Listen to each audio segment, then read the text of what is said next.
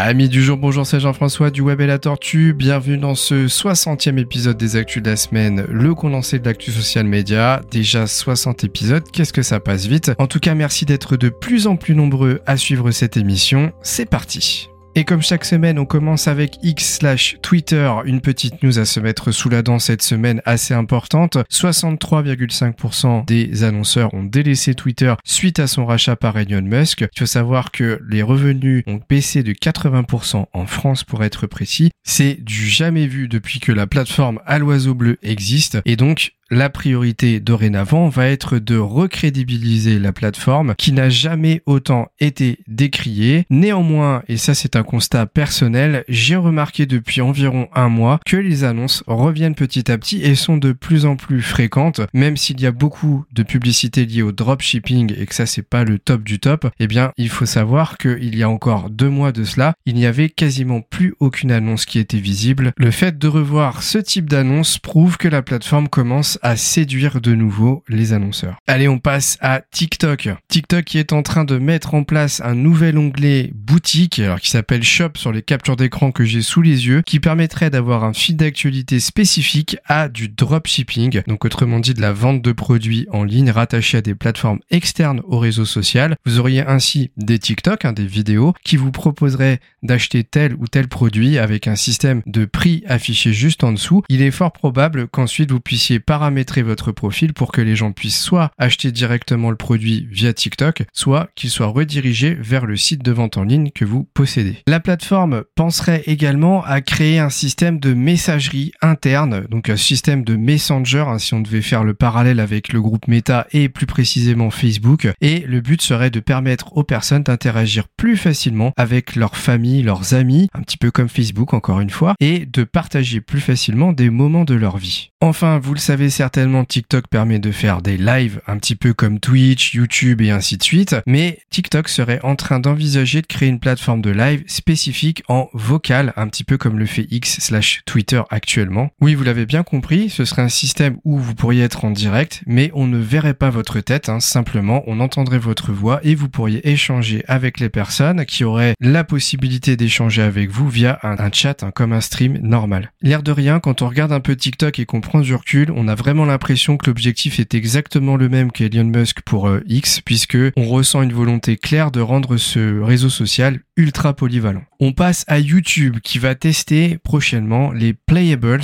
autrement dit un service de gaming qui va vous permettre de jouer aux jeux vidéo directement sur YouTube à partir d'un ordinateur ou d'un appareil mobile par exemple. Alors je sais pas si ça vous rappelle quelque chose, mais quand on regarde bien, Netflix a mis en place exactement le même système. Ce sont des jeux qui sont développés, si je ne dis pas de bêtises, par les équipes de développeurs de chez Netflix ou par des développeurs indépendants, puis rachetés par Netflix, qui vous propose un catalogue de jeux directement sur la plateforme. Et quand vous voulez y jouer, en fait, vous êtes redirigé vers le Play Store qui installe l'application directement sur Netflix. Ainsi, vous pouvez jouer au jeu directement sur Netflix. Ça fait beaucoup de Netflix, mais c'est pour l'explication, désolé. Eh bien, le principe serait exactement le même sur YouTube, ce qui serait encore d'ailleurs plus simple puisqu'il faut se souvenir que YouTube, c'est Google derrière, et donc bah, le Play Store étant Google également, eh bien, la boucle est bouclée. Une petite news concernant LinkedIn. Vous le savez, les newsletters existent depuis maintenant plusieurs mois. C'est un système qui vous permet de créer des sortes d'articles de blog qui sont diffusés automatiquement à tout votre réseau. Eh bien, jusqu'à présent, vous ne pouviez en créer qu'une seule par profil. Maintenant, la limite va passer à 5 newsletters différentes. Autrement dit, vous pouvez en faire une pour les réseaux sociaux, une pour euh, les sites internet. Et bien sûr, si votre spécialité n'a rien à voir avec ce sujet-là, puisque moi c'est la mienne, c'est plus facile pour moi, eh bien on pourrait prendre l'exemple de la cuisine, où vous pourriez faire une recette sur bah, les plats et une autre plutôt sur la pâtisserie, voilà, et ainsi de suite, en allant jusqu'à un maximum de 5. C'est plutôt pratique. Ça permettrait de diversifier vos contenus. Peut-être, qui sait que LinkedIn permettra de filtrer davantage l'option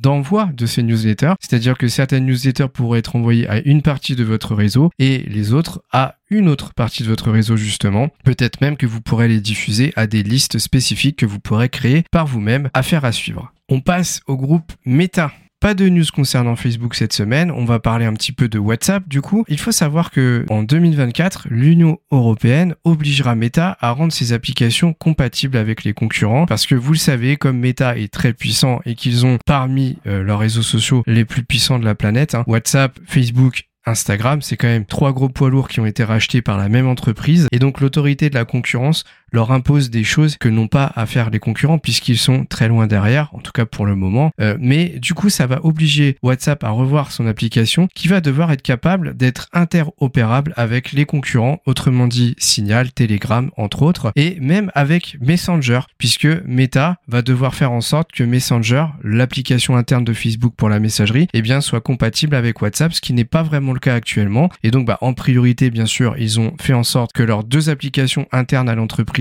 puissent communiquer et visiblement ils sont en train de faire la même chose pour que eh les autres applications concurrentes donc extérieures eh bien soient capables de communiquer aussi avec WhatsApp d'où peut-être les évolutions récentes d'il y a quelques mois avec notamment les cryptages de bout en bout et le fait que l'application est annoncée comme étant en totale refonte esthétique qui serait en façade en fait un prétexte pour en profiter pour rendre compatible l'application avec les concurrents. Et enfin, côté Instagram, deux petites fonctionnalités qui pourraient finir par arriver. L'ajout de la localisation dans les notes. Les notes, pour rappel, en fait, c'est des posts uniquement au format textuel. Il n'y a pas de photo. Et donc, jusqu'à présent, on ne pouvait pas mettre de lieu, autrement dit une ville, un pays, et ainsi de suite. Sachez que cela sera peut-être possible prochainement. Et également, un redesign potentiel serait envisagé pour les stories à la une. Pour rappel, les stories à la une, en fait, c'est l'équivalent des stories, sauf qu'elles n'ont pas de limite de 24 heures ça veut dire que si vous voulez garder des stories en archive et les rendre accessibles de tout le monde sans limite de temps, eh bien vous les positionnez en story à la une. Elles sont accessibles via des petites icônes rondes qui sont au-dessus du feed du profil que vous voulez aller voir. Eh bien peut-être que cette refonte va passer par une modification de l'esthétique de ces accès, mais aussi un repositionnement de l'endroit qui permet justement d'aller voir les stories à la une à faire à suivre. Et voilà, on a fait le tour pour cette semaine. J'espère que ça vous a plu. Comme d'habitude, si vous voulez échanger avec moi sur ce podcast, n'hésitez pas à le faire en commentaire directement sur YouTube. N'oubliez pas, si c'est possible, de vous abonner et également de mettre 5 étoiles sur la plateforme de podcast que vous utilisez. C'est pas tout le temps le cas, on peut pas tout le temps le faire, mais si vous pouvez, faites-le parce que ça m'aide à rendre et à développer plus facilement la chaîne de podcast. Et moi, je vous dis à très vite pour un nouveau podcast du Web et la Tortue.